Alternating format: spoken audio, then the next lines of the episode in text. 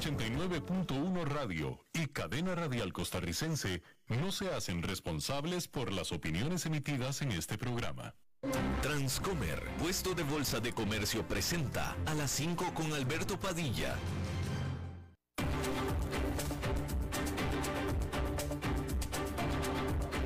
Inicia a las 5 con Alberto Padilla un programa diseñado con el objetivo de llevarte diariamente un tema de actualidad, acompañado siempre de reconocidos editorialistas, de lunes a viernes a las 5 de la tarde por CRC 89.1 Radio, a las 5 con Alberto Padilla. Hola, ¿qué tal? Saludos, bienvenidos a esta emisión de A las 5 con su servidor Alberto Padilla. Muchísimas gracias por estarnos acompañando, gracias por estar ahí le mando cálidos saludos desde la señal y las instalaciones de CRC 89.1 Radio en San José, Costa Rica, desde donde estamos transmitiendo hasta el punto, en el tiempo y en el espacio en el que usted nos está escuchando, porque estamos saliendo en diferentes vías simultáneamente, por ejemplo en Facebook Live, en la página de este programa, a las 5 con Alberto Padilla. Ahí nos puede escuchar a la hora que usted quiera, se queda guardado el programa, lo mismo que en podcast, en las diferentes más importantes plataformas para ello notablemente Spotify, Apple Podcast, Google Podcast y otras cinco importantes más, también en el canal de YouTube de este programa. Y este programa que sale en vivo en este momento a las 5 de la tarde aquí en CRC 89.1 Radio se repite todos los días a las 10 de la noche aquí mismo. En esta ocasión me acompaña al otro lado de los cristales tratando de controlar los incontrolables el señor David Guerrero y la producción general de este programa, siempre poderosa, desde Bogotá, Colombia, a cargo del señor Mauricio Sandoval. Hay que comenzar informándole que Giorgia Meloni fue designada como la primera primer ministro de Italia después de enfrentarse contra Silvio Berlusconi en una lucha sobre el gabinete. Silvio Berlusconi fue primer ministro de Italia y es líder de su propio partido. Y Berlusconi, como miembro, mm, como presidente de un partido miembro de la coalición gobernante en este momento de Italia, él quería elegir, él quería elegir a quien fuera el ministro de Justicia. Sin embargo, Meloni nombró a un miembro de su propio partido de extra derecha o derecha extrema, que son los hermanos de Italia. Llama la atención que eh, Berlusconi, quien ha tenido y todavía tiene muchos problemas con la ley de Italia, uno de los hombres más ricos de Italia, también uno de los políticos más importantes de Italia, ha tenido y tiene muchas acusaciones de corrupción, etcétera, haya querido elegir él el eh, ministro de Justicia. Interesante sin duda. Y bueno, hay que decir que Berlusconi es bastante cercano y admirador de Vladimir Putin, el presidente de Rusia, pero eso no eh, detuvo o no impidió que Meloni haya puesto a Antonio Tajani, que es miembro del partido de Berlusconi, como canciller de Italia. Y bueno, su coalición de gobierno de derecha será eh, confirmada en el como, el, como el gobierno de Italia será confirmado este sábado. Y bueno, el comité de la Cámara Baja de los Estados Unidos que está investigando el ataque de enero 6 a el Capitolio citó judicialmente a testificar a Donald Trump, el expresidente y le pidió que lo hiciera en persona no más tardar del 14 de noviembre.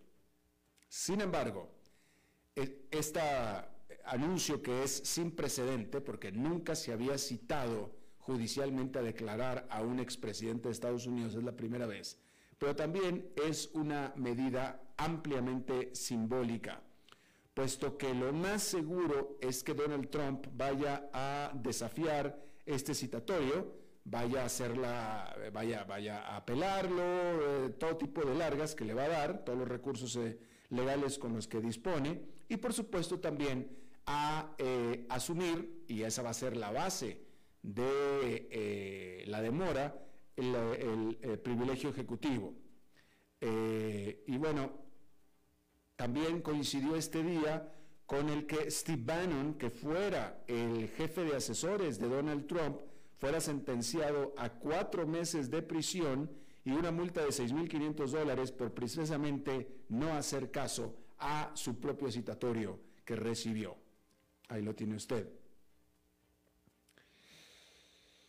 En Europa los precios del el gas cayeron después de que los líderes de la Unión Europea acordaron continuar trabajando conjuntamente hacia un eh, límite a los precios eh, y hacerlo de manera inmediata, sobre todo en el caso de los picos hacia arriba, de las subidas.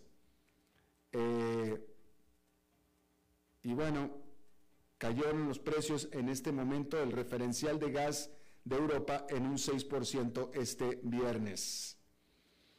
Eh, tanto Francia como Italia y España habían estado amplia y grandemente eh, presionando para ponerle un techo a los precios del gas como respuesta a la crisis energética que está viviendo el viejo, el viejo continente, pero como es normal, como siempre sucede, en Europa son los del sur contra los del norte. Y Francia, Italia y España son países del sur y el gigante del norte, Alemania, siempre está en contra, siempre están encontrados con los que cada uno, con lo que, con lo que estos países prefieren y quieren siempre.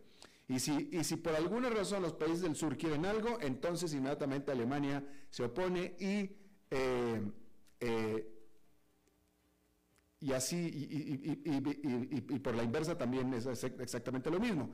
Y bueno, en este caso, Alemania se opone a la intervención en el mercado, argumentando que eso puede afectar a la eh, oferta de gas en el futuro. Me parece que Alemania está hilvanando demasiado fino y la emergencia es hoy y es una verdadera emergencia. Después nos ocuparemos del futuro. Después, los problemas están ahora. Alemania está preocupada por un problema futuro que de ninguna manera podría ser tan grande como el problema que tienen ya. Así es que sí, me parece que en este caso los alemanes se les está pasando un poquito de tueste lo conservador económicamente hablando, porque por tratar de evitar una posible crisis en el futuro, están generando o están alimentando la crisis que tienen hoy. Y eso ya está hoy, está en este momento. No es posible, no es quizá, está sucediendo. Y este es momento de apagar el incendio echándole agua y todo lo que haya a disposición y después vemos si podemos salvar el edificio no. Pero sí Alemania está medio eh, no, no, teniendo sus prioridades eh, eh, como deben de ser, francamente, porque de nuevo están preocupados por una posible crisis cuando están en un incendio en este momento sentados. Y bueno, Pfizer, la farmacéutica, se dispondrá a cuadruplicar el precio de su vacuna de COVID-19 cuando el gobierno de los Estados Unidos termine con su programa de compras de vacunas el próximo año.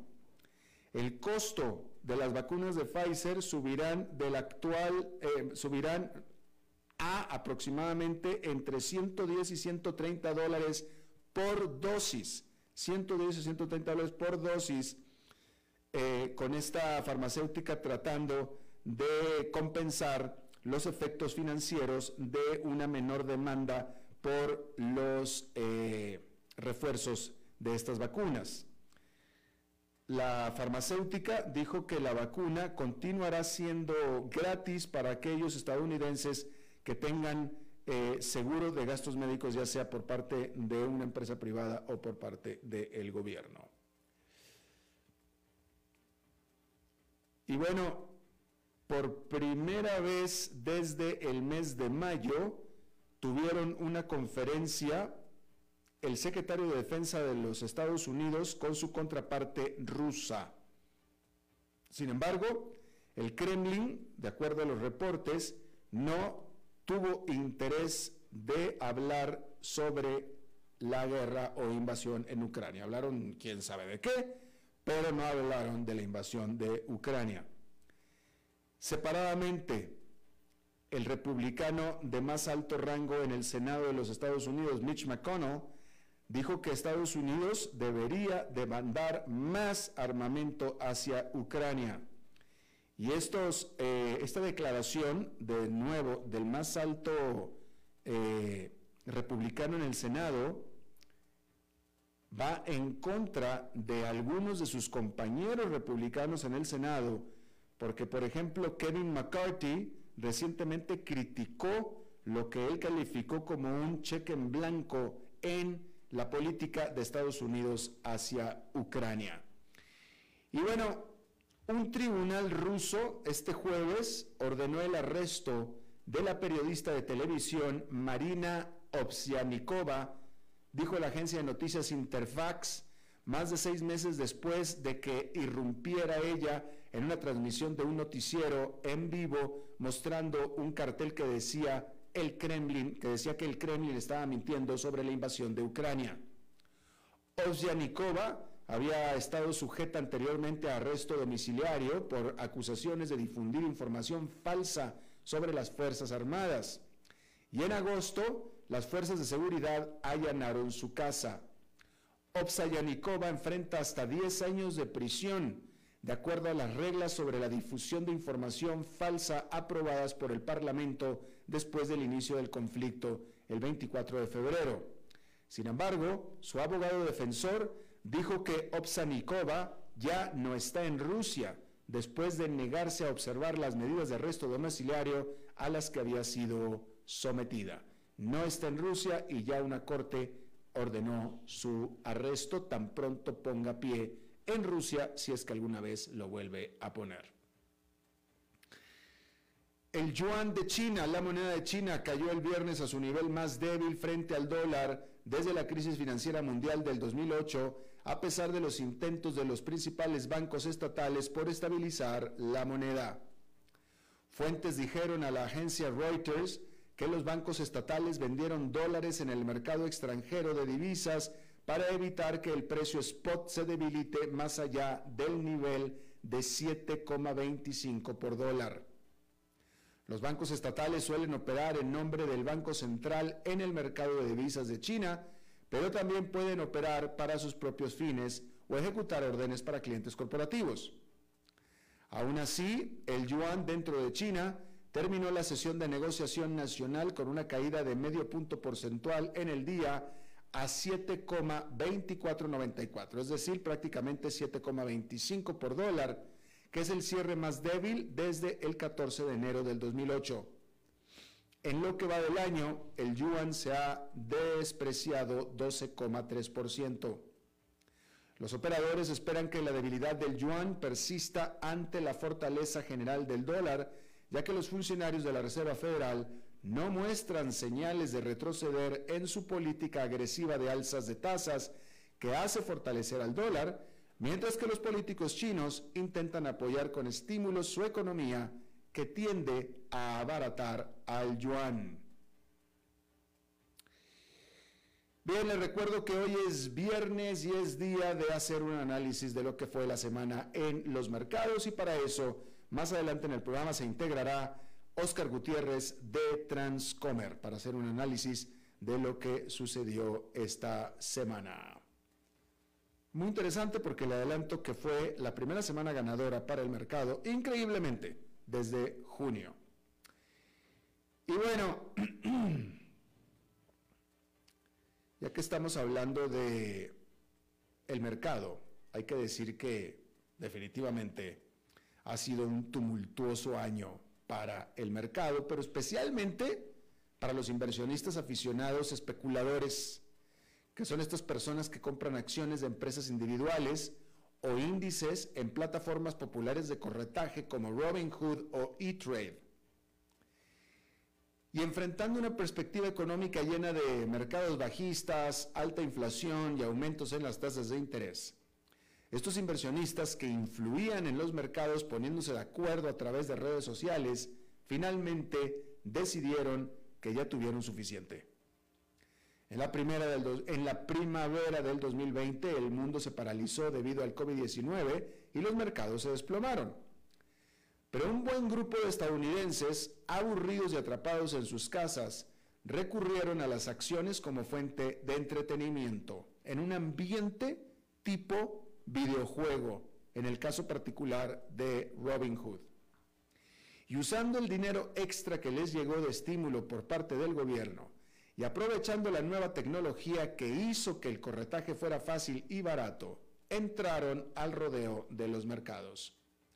Este nuevo efectivo condujo a un rápido repunte de las acciones, así como al advenimiento de las acciones memes. Las transacciones promedio diarias en compañías como TD Ameritrade y Charles Schwab alcanzaron nuevos máximos durante marzo del 2020 y nuevamente en enero del 2021 y febrero del 2021. Pero eso fue entonces. Hoy ya no es el caso. La recesión del mercado este año ha reducido alrededor de 15 billones de dólares de las valoraciones de las empresas que cotizan en bolsa y los inversionistas minoristas, una vez ansiosos por comprar en la caída y salvar a los mercados incipientes, están huyendo. Según datos recopilados por SP Global Indices, el promedio diario de operaciones minoristas manejadas en la correduría Charles Schwab cayó a 5.500 millones de dólares en el primer trimestre, en el tercer trimestre, por debajo de los 6.200 millones del segundo trimestre. El número de operaciones minoristas diarias en Morgan Stanley cayó más de un 15% durante el tercer trimestre con respecto al año anterior, a 805 mil operaciones por día. En el primer trimestre del 2021, el apogeo del auge del corretaje minorista, Schwab registró un promedio diario de 8,4 millones de operaciones, mientras que Morgan Stanley registró 1,6 millones. Los datos de flujo de pedidos de Robinhood e Interactive Brokers también muestran fuertes caídas en la actividad durante los últimos tres meses. En febrero del 2021, Interactive Brokers registró una medida de 3,7 millones de transacciones minoristas diarias. Para septiembre del 2022, ese número se redujo a 1,9 millones. La firma de estudios Data Research escribió un informe que las tendencias de búsqueda recientes en Google también muestran una caída en el interés por el mercado de valores. Las búsquedas relacionadas con el mercado alcanzaron su máximo en marzo del 2020 y se mantuvieron altas hasta el 2021. Pero las búsquedas de términos relacionados con el promedio industrial Dow Jones, Apple, Tesla, han caído en los últimos días. Y esas caídas son un buen indicador de la participación real en el mercado. En general, los inversionistas individuales se sienten bajistas bajoneados. El índice del movimiento de inversiones, IMX, creado por TD Ameritrade para indicar el sentimiento de los inversionistas minoristas, cayó un 7,26% durante el periodo de septiembre. El IMX se situó por encima del 8 en el 2021 y hoy está en solo 4,5%. Robinhood, la plataforma de corretaje de acciones basada en aplicaciones, ha estado reduciendo costos en respuesta a la disminución de su base de usuarios. En agosto, la compañía anunció que recortaría el 23% de su personal de tiempo completo, que es muchísimo, pero aparte es el segundo recorte que hace este año. Las acciones de Charles Schwab han caído alrededor de un 20% en lo que va del año.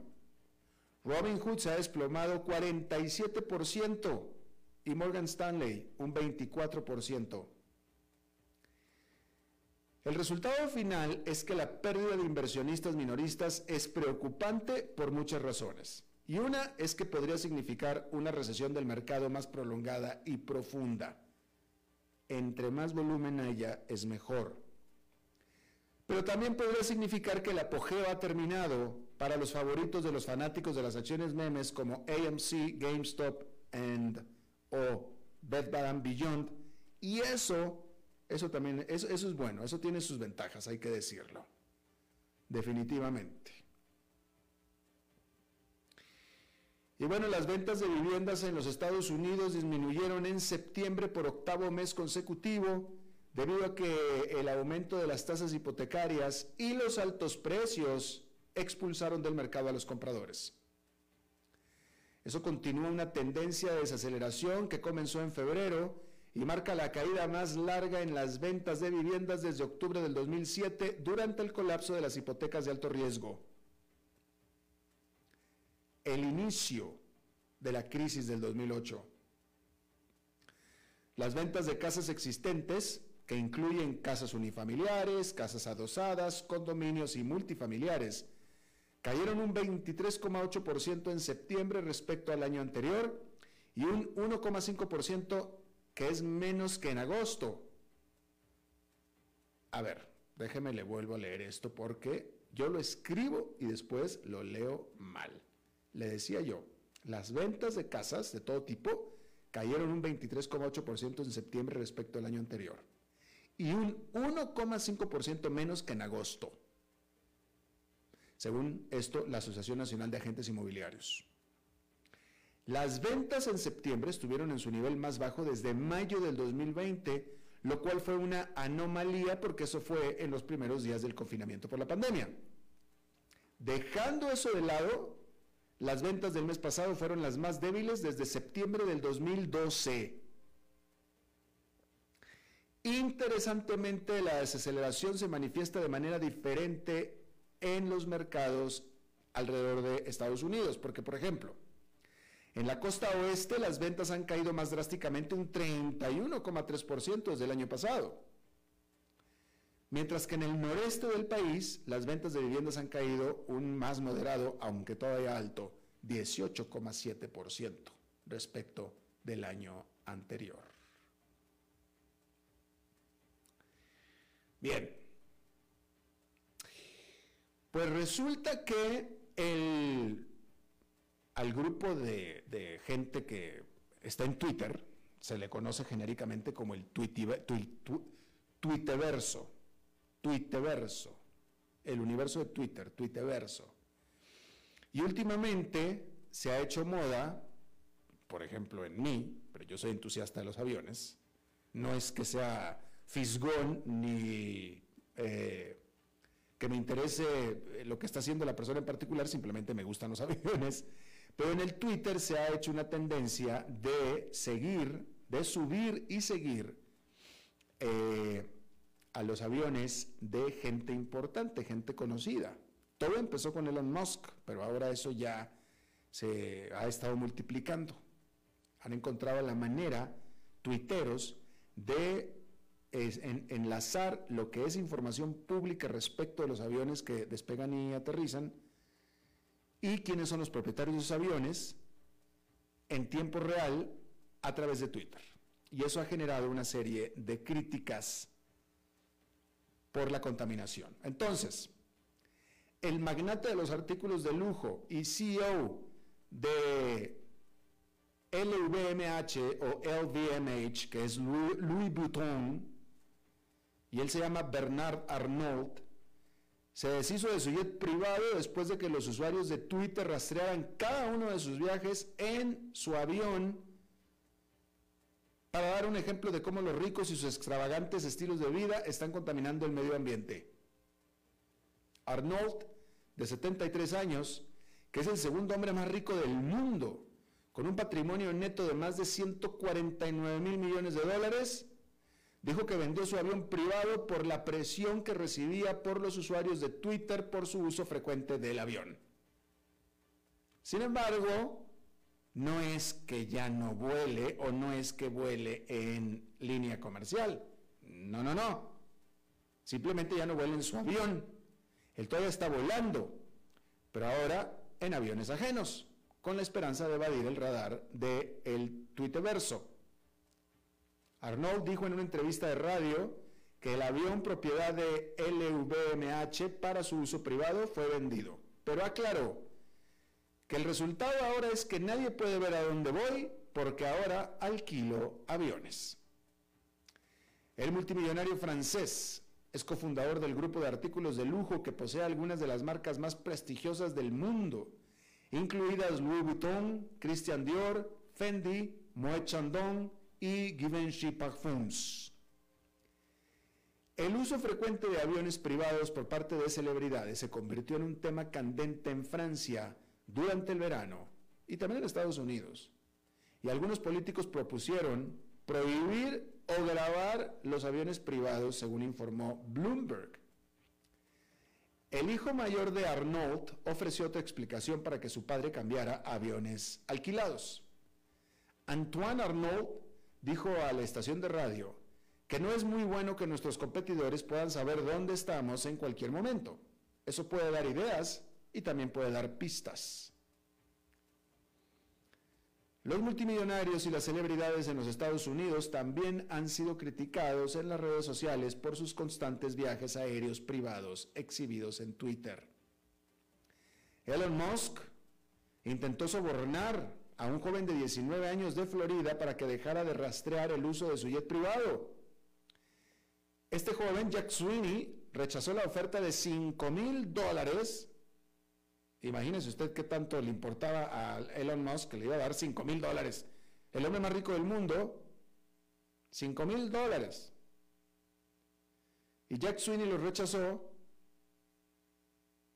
en esta oferta de Musk para eliminar la cuenta de Twitter que rastreaba los viajes en jet privado de Musk. Este estudiante del primer año de la universidad desarrolló alrededor de una docena de cuentas de bots que rastrean los viajes en sus aviones de titanes tecnológicos de alto perfil, incluidos Bill Gates y Jeff Bezos. Y como todo mundo puede verlo, entonces cuando el avión, por decir algo, hace un eh, trayecto cortito de 30 a 35 minutos, empiezan las críticas. Que porque la contaminación, etcétera, etcétera. Entonces ahí está la gente fisgoneando qué es lo que hacen estas gentes con su avión privado, montados supuestamente en una defensa del medio ambiente por la supuesta, presunta, gran contaminación que estos aviones tienen. Y bueno, pues ahí lo tiene usted. Eh,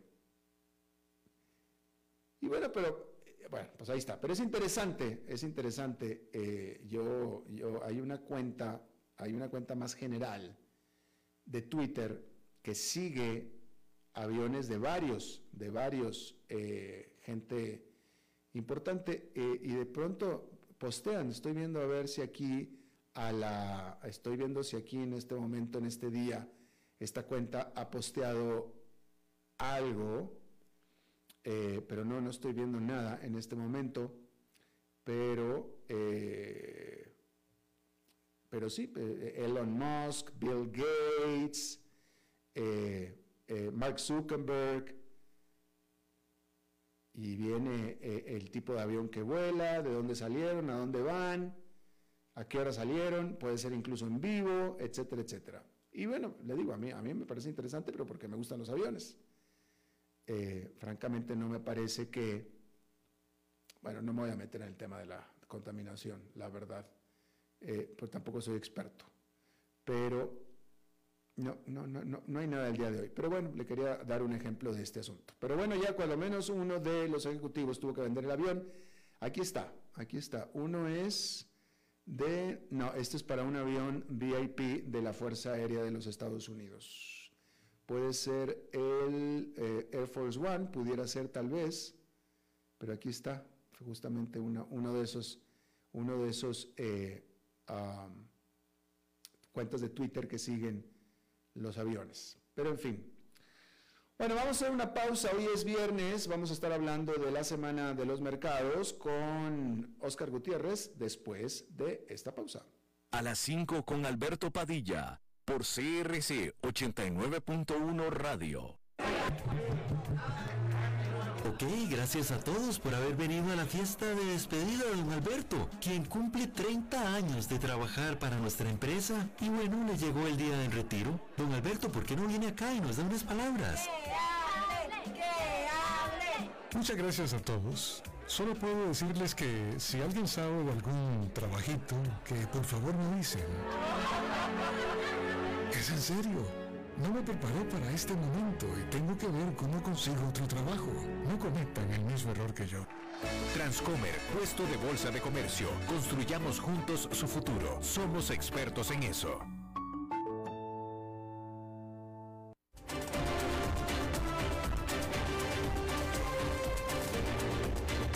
Seguimos escuchando a las 5 con Alberto Padilla. Bueno, es eh, viernes. Los viernes es día de análisis de los mercados bursátiles y de la economía con en este segmento patrocinado por Transcomer con Oscar Gutiérrez, presidente de Transcomer. Oscar, ¿cómo estás? Muy bien, muy bien Alberto. Buenas tardes. Me disculpo por la voz, estoy un poquillo fregado. Eh, hoy ha sido un, día muy interesante, un día de rally. El día termina el S&P 500 con 237, todos los sectores positivos, todos los índices positivos, el Dow Jones 247, el Nasdaq 231 y termina la semana del S&P con 474 todos los sectores positivos también, lo cual no es usual, ¿verdad? Normalmente algunos de los sectores quedan rezagados. Esto, bueno, también implicó que esta semana fue la mejor semana para todos los índices desde junio. Eh, y, bueno, ¿cuál fue el catalizador de esto? Eh, y, esto quiero, quiero comentar un, un poquito alrededor de esto últimamente las tasas eh, de los bonos de, bueno, dos años y diez años que han venido subiendo habían venido ejerciendo algo de presión sobre los mercados porque, eh, bueno, el recibir el 4,5%, 4,20% sobre, sobre este tipo de inversiones es una competencia fuerte para las acciones. Circuló eh, un artículo del Wall Street Journal que sugiere o sugirió que eh, es posible que la Fed empezara a considerar aumentos no tan fuertes en las tasas, incluso también comentarios de la presidente de la Reserva Federal de San Francisco, Mary Daly, a este respecto. Entonces, los analistas coinciden que esto fue un poco el catalizador del día de hoy, eh, porque, eh, bueno, esto hizo bajar un poquito incluso los rendimientos en estos, en estos certificados no mucho, 10 puntos base, una cosa así, pero fue suficiente para que eh, eh, empezara a subir el mercado. Y fue un día, eh, como te digo, muy bueno y cerrando la, la semana, la semana muy bien. Durante el día yo vi algunos analistas diciendo, bueno, sí, ya esto, estamos esperando un 15% de subida de aquí a fin de año, pero igualmente otros analistas diciendo, no, esto aquí falta ¿verdad? Yo tiendo a, eh, sigo, sigo un poco negativo, como lo he manifestado las últimas semanas, yo sigo pensando un poco eh, hacia abajo, porque, eh, como lo decía este analista, todavía no estamos viendo ni siquiera una, un aumento en el desempleo, seguimos con un desempleo muy bajo, y el, desempleo tiene que llegar a un 5% por lo menos, la inflación tiene que reducirse un 2% por lo menos. Tiene que verse en el mercado los efectos de, la, de esta recesión que se quiere inducir para controlar la inflación. Todavía eso no se ha ni siquiera visto. La parte de los argumentos de eh, los, los optimistas, digamos, o los bulls en esto es, bueno, es que eso ya lo tiene descontado el mercado y el mercado está viendo hacia adelante. Sin embargo, eh, ahora vamos a comentar un poquito más de, una, de, una noticia importante y es la, la, los resultados que anunció Snap que se trajeron abajo la acción en un 28%, que me permiten a mí argumentar en contra de esto eh, eh, que mencionan. Pero antes de eso, quisiera, digamos, repasar un poquito por qué es que nosotros comentamos sobre la parte macroeconómica, tanto la parte de los sectores de la economía. Y es que esto es parte del análisis fundamental que se hace. Eh, eh, muchos inversionistas, bueno, hay, hay, inversionistas, digamos, fanáticos o, más matriculados con el concepto de análisis fundamental, otros más eh, con la parte del análisis técnico, pero la, la diferencia, eh, eh está, en la parte fundamental tiene no solo, bueno, en principio lo que hace es analizar la empresa y cuáles son las fortalezas de la empresa, pero lo analiza no solo en aspectos internos, eh, como lo serían, por ejemplo, eh, la, la, fortaleza financiera de la empresa, la capacidad de penetración de mercado, la marca, los ejecutivos, el crecimiento que está teniendo esta empresa, los márgenes operativos. Todo eso son análisis a lo interno de la empresa. Pero también parte del análisis fundamental es, es analizar hacia afuera, es decir, cuál es el efecto de la situación macroeconómica, cuál es el efecto a nivel de sector y cuál es el efecto a nivel de industria. Eh, porque todo esto al final incide en la capacidad que tiene la empresa de responder en la economía, de actuar en la economía y de dar buenos resultados.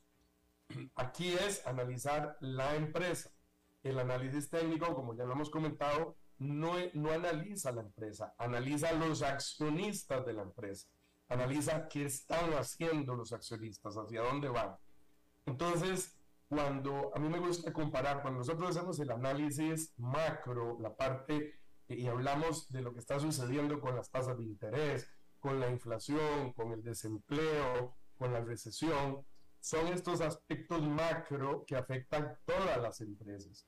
A mí me gusta comparar esto con eh, digamos, la marea, si usted ve un montón de, de, barquitos eh, eh, en, una, en una bahía, cuando la marea sube, todos los barquitos suben, cuando la marea baja, todos bajan. Este, claro, hay, hay excepciones, en este caso, de empresas que, por ejemplo, en una tendencia hacia la baja, es decir, que la marea esté bajando, que puede ser que se desenvuelvan muy bien. Y yo, yo lo que quiero es comparar lo que está ocurriendo en la economía con esa marea que sigue bajando a mi criterio. Es decir, no hemos llegado a la marea más baja, eh, precisamente porque no hemos visto todavía esos efectos en la, en, la recesión, la reducción de la inflación y esa, esa parte restrictiva eh, de la Fed va a continuar y va a continuar bajando la marea. Entonces, eh, si la marea está bajando, eh, yo, siento que lo lógico es ir con la marea. Mm. Es decir, ¿por qué voy a ir contra la marea? Y esto igual se puede analizar a la hora de analizar este, en los sectores y las industrias. Por ejemplo, un sector, digamos, es el sector eh, y dentro de ese sector, dentro del sector financiero, tenemos industrias como son bancos, compañías de seguros, de, de mercados de capital, de financiamiento, consumo. Todas esas son industrias y dentro de esas industrias ya vamos a tener las empresas particulares. Eh, lo mismo, eh, por ejemplo, otro sector es el sector de servicios de comunicación. digamos, en, en, servicios de comunicación tenemos industrias como es de medios, digamos, como Comcast, por ejemplo, de entretenimiento, como Netflix, como Disney, eh, y de medios interactivos como es Google, como es Meta, Snap, Twitter. Y eso me lleva un poco a la noticia de Snap. Eh, eh, bueno, resulta que Snap reporta su trimestre y en realidad no, no es un mal reporte en relación a lo que ocurrió. O sea, las utilidades reporta, me parece que es 8 centavos por acción versus se esperaba eh, eh, una pequeña pérdida, ventas que quedaron un poquito cortas, 1.130 millones versus 1.140 que se esperaba, reportó eh, activos, daily active users, usuarios activos diarios por 363 millones cuando se esperaba 358 y sin embargo la acción cae fuertemente, termina cayendo un 28%. ¿Y por qué cae? Bueno, porque la proyección, porque no quisieron dar una guía hacia adelante de cuál, es, de cuál era la expectativa de crecimiento en ventas y de crecimiento en utilidades. Y esto causó mucha ansiedad, mucha preocupación y se vino abajo la empresa. Pero recordemos que Snap es una empresa de crecimiento, es decir, es una empresa eh, eh, que el precio está basado, venía creciendo fuertemente, la gente le está apostando a que iba a ser un jugador importante o que va a ser un jugador importante en este sector, en esta industria, eh, y venía con un crecimiento acelerado. Bueno, si ese crecimiento de pronto la perspectiva es que ya no va a crecer, que ya no va a tener, se desacelera, entonces eso causó mucha ansiedad, mucho miedo y se vino abajo. ¿Qué tanto eh, de esto corresponde en ese análisis fundamental, digamos, a, a, la parte interna de la empresa, ¿verdad? Porque es una empresa que tiene eh, eh, márgenes que se vienen reduciendo, márgenes negativos, operativos, netos, que se vienen achicando con el crecimiento, con la esperanza de que empiece a dar utilidades, a pesar de que dio utilidades este trimestre, no, no así, digamos, en el año. Entonces, la expectativa es, bueno, si la empresa crece y tiene buenos márgenes y mantiene ese crecimiento, va a ser una empresa rentable y por lo tanto la acción vale tanto. Si ese crecimiento se desacelera, entonces la expectativa puede ser, bueno, ¿qué pasa si nunca llega a punto de equilibrio, por ejemplo? Entonces es muy susceptible a esto. Ahora, ¿qué, qué tanto entonces se cae esa empresa por, por temas internos de, de la empresa en particular o qué tanto puede ser una misma predicción del mercado de la afectación que pueda tener eh, esto en el resto de la industria y en el resto del sector. Eh, y ahí es, es, es por eso que esta noticia es importante. La semana entrante, Alberto, reportan Microsoft, Apple, Amazon, Google, Meta, Twitter, Pinterest, todas estas en el sector tecnológico y en, el, y en la industria específicamente de, comunicación interactiva, de medios interactivos, bueno, reporta Google, reporta Meta, reporta Twitter, reporta Pinterest. Entonces, eh, eh, eh, va a ser muy interesante la semana entrante con todos estos reportes. Creo que va a haber volatilidad. Te, te, recuerdo que, que estas empresas, digamos, solo Apple, por ejemplo, que reporta que también representa un 7% del S&P 500, Microsoft un 5.7, Amazon un 3.3, Google en sus dos acciones, una eh, con un 1.9, la otra 1.7. Es decir, estas empresas prácticamente representan el 20% del S&P 500 y si la expectativa eh, eh, eh, va, a ser muy importante, no solo los resultados que dan en el trimestre, sino cuál es la guía, cuál es la, comunicación que van a dar en relación a lo, a lo, que esperan estas empresas para el cierre del año y para lo que va a pasar con la economía.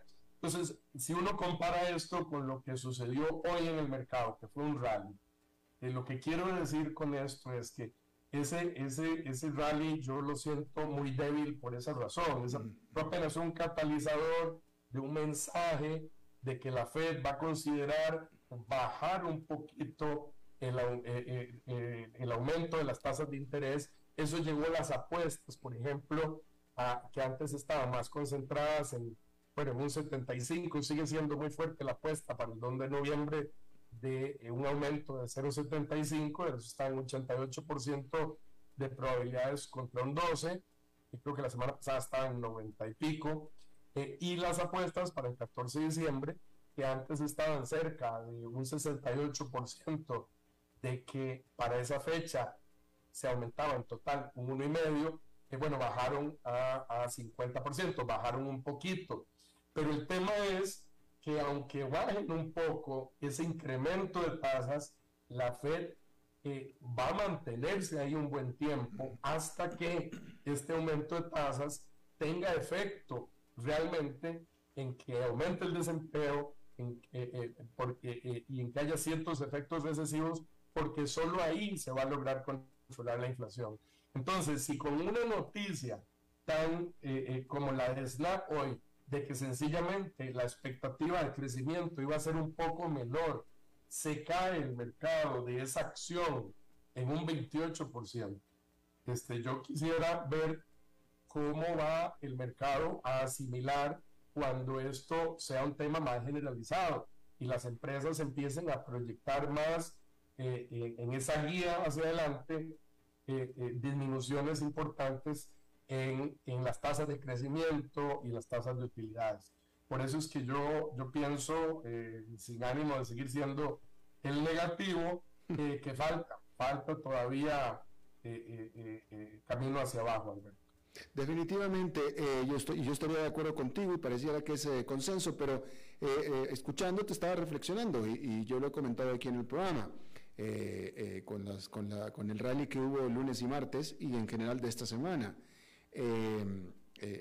Ok, hay una tendencia a la baja, pero es una tendencia con volatilidad y la volatilidad significa sub y bajas, sub bajas. Entonces, en un mercado bajista, no es extraño una subida repentina eh, que puede durar una semana, incluso dos semanas. Lo mismo que cuando el mercado sube, no es raro encontrar una semana o dos que el mercado pueda bajar, precisamente. Sí, esto lo vamos a seguir viendo, ¿verdad? Aquí hay, eh, eh, hay que entender también las diferentes estrategias de los inversionistas. por ejemplo, Warren Buffett eh, tiene una frase muy interesante porque, eh, ¿qué es la diferencia entre precio y valor? Eh, yo he oído muchas personas que dicen, bueno, no, las cosas valen lo que la gente está dispuesta a pagar por ellas. Y, y Warren Buffett hace una diferencia importante. Dice, precio es lo que yo pago, valor es lo que yo recibo.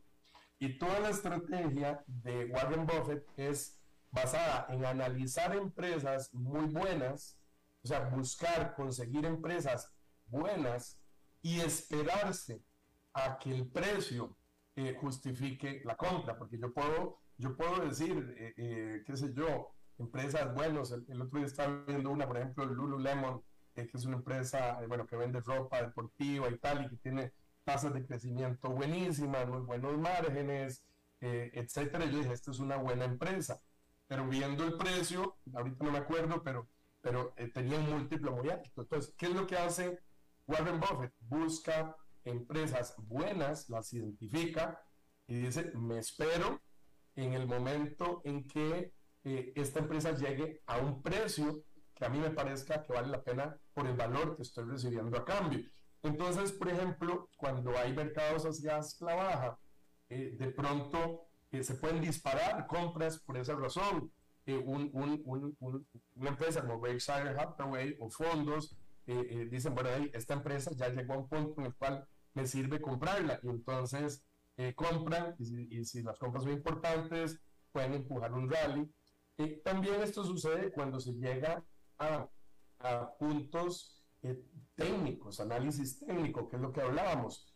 por ejemplo, un, un, tema, un momento típico es cuando eh, ahí lo que se llama un retracement, no sé si lo comentamos la vez pasada, digamos que eh, se había llegado a un punto que era la mitad de las utilidades recorridas desde el inicio de la pandemia y eso provocó un rally o cuando se identifica que hay un área de soporte y eso genera compras.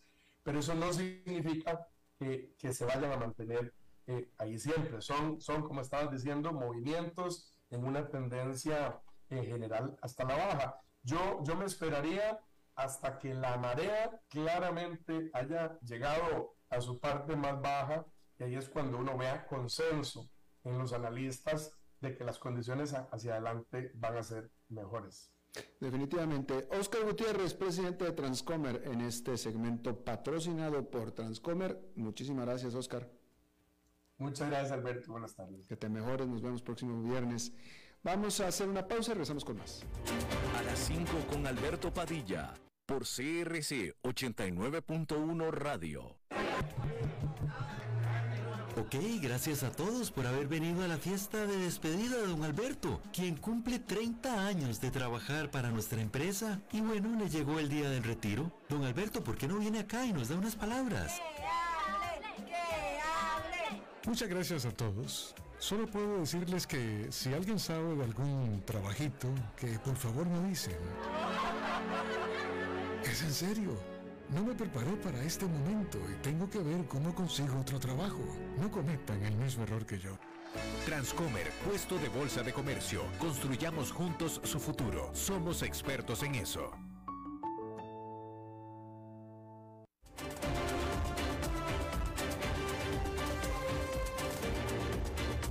Seguimos escuchando a las 5 con Alberto Padilla. Bueno, muchísimas gracias por continuar con nosotros. Me pidieron que mencionara sobre estos bots o estas cuentas de Twitter para seguir a gente en sus aviones privados. Bueno, algunas de ellas, eh, eh, que son las que yo sigo, por ejemplo, la de Bill Gates es eh, arroba GatesJets, la de Jeff Bezos es arroba BezosJets, la de Elon Musk es arroba ElonJet. Esos son. Hay una general sobre celebridades que es arroba CelebJets. Y hay otra de, también de la Fuerza Aérea de los Estados Unidos que sigue a los aviones ejecutivos de la Fuerza Aérea de Estados Unidos, entre ellos el Air Force One, y esa es arroba USA o USA Air Force VIP, Air Force VIP. Ahí está, algunas de las que tienen este, eh, esas, eh, ese, el Twitter de lo que estábamos hablando. Eh, y son bots, son, son bots, están, son cuentas automatizadas que están ligadas a servidores públicos, no sé, de, la FAA, qué sé yo, que siguen y levantan a estos aviones cuya matrícula se conoce y ese es el avión en el que supuestamente va a lo mejor no va, pero sí es el avión de estas, de estas personalidades, ¿no? Y bueno, en esta ocasión nos visita y le damos la bienvenida y muchísimas gracias por integrarse a este programa. La opinión, el análisis y el comentario de un buen amigo de nosotros, el señor Dado, el señor enfadado. ¿Cómo está usted, señor Dado? Bien, Alberto Padilla, ¿cómo te ha ido a ti? A mí bastante bien, señor, afortunadamente. No me puedo quejar. Bueno, bueno, qué bueno escuchar eso. Bueno, aquí estamos, Alberto, preguntándonos qué es lo que va a pasar con todas estas transformaciones que está ocurriendo en el mundo, ¿no? Me ha impactado mucho la renuncia de la primera ministra de Gran Bretaña, la Liz Truss, este, duró apenas 45 días en su cargo. Uno parecía, eh, parecería que de pronto uno está hablando de Argentina, ¿no? Al hablar de la Gran Bretaña. ¿Cómo? Hablando de la Gran Bretaña, parecería que uno está hablando de Argentina. Parece que uno está hablando de Argentina, pero bueno, ojalá así fuera. Esto estoy siendo muy personal, pero bueno, lamentablemente no ese es el caso, ¿no? Pero bien, esta renuncia representa otra vez un, un golpe para ya el delicadísimo panorama de incertidumbre que tienen los británicos y no hace más que golpear también a la incertidumbre global, ¿no? Que es lo que no vamos a hacer ahora con, con eh, por ejemplo, los problemas económicos que hay, que, bueno, la primera ministra de Gran Bretaña y el que la reemplace o la que la reemplace va a tener que de alguna manera encarar. Eh, no hay, lo de Gran Bretaña, a mi juicio, es una muestra de lo inestable que está el globo, la inestabilidad global, y que supera a una persona o a un grupo político darle algún principio de solución. Vemos también que en Italia ya se ha hecho cargo por primera vez en la historia de Italia, por lo menos desde la Segunda Guerra Mundial, eh, Giorgia Meloni, que va a ser una representante de, la derecha dura, y vamos a ver qué va a ser la primera ministra también con estos problemas económicos que se agudizan con la cuestión esta de la crisis energética, ¿no? va a estar muy interesante. Ella ha designado lo que estaba leyendo recién. Ella ha designado como ministro de Economía a un hombre, se me está escapando el nombre en este momento, con perdón, pero ha designado a un hombre con antecedentes de economista moderado y de centro, ¿no? Entonces, vamos a ver qué pasa. A mí, te vuelvo a decir, me impacta, me impacta personalmente la inestabilidad global y bueno, a la gente también, porque no hace más que alimentar uno de los males que para mí está ocurriendo ahora, que es el fenómeno de la inflación y el fenómeno de, la crisis de la energía, ¿no? Para Estados Unidos se, se debe venir un, un, un invierno este, duro, o sea, con aumento del costo de la energía, después de que terminen las elecciones de medio término, que van a ser pronto, el 8 de noviembre, los analistas predicen que el costo de la gasolina se va a disparar porque hasta el momento el costo no sube, ha bajado un poco de los picos que llegó a tener porque, bueno, el gobierno de Biden ha echado mano a las reservas de petróleo estratégicas que históricamente se han usado para situaciones de mucha emergencia, ¿no? Eh, pero bueno, él lo está haciendo para mantener artificialmente bajos los precios de, la gasolina acá en Estados Unidos y bueno, cuando pase la elección de medio término, pronostican que eso va a volver a subir, ¿no? Entonces, para, para, para, él, para, Joe Biden es mucha emergencia, él está en una gran emergencia. Él está en una gran emergencia, eh, alguna vez te lo dije, Padilla, no creo que, em, eh, yo creo que muchas de las cosas feas que están pasando en el mundo es porque no hay liderazgo de Estados Unidos, que normalmente Estados Unidos intervenía de una forma u otra, apagaba los incendios y no tenemos ese liderazgo en este momento. El mundo no tiene ningún liderazgo, no lo tiene de los países centrales, tampoco de, de los Estados Unidos. Entonces estamos a la deriva y eso es lo que hace que esta sensación de, incertidumbre eh, se agudice. Claro, así es, efectivamente. Señor Dado, le agradezco muchísimo que haya su visita aquí a este programa este viernes. Bueno, ahí estamos, Alberto, siempre a la orden, ¿no? Saludos a ti y a toda la audiencia. Muy amable, igualmente para usted, feliz fin de semana. Y feliz fin de semana para ustedes también. Eso es todo lo que tenemos por esta emisión. Muchísimas gracias por habernos acompañado. Espero que tenga buen periodo y nosotros nos encontramos en la próxima. Que la pase muy bien. A las 5 con Alberto Padilla fue traído a ustedes por Transcomer, puesto de bolsa de comercio. Construyamos juntos su futuro.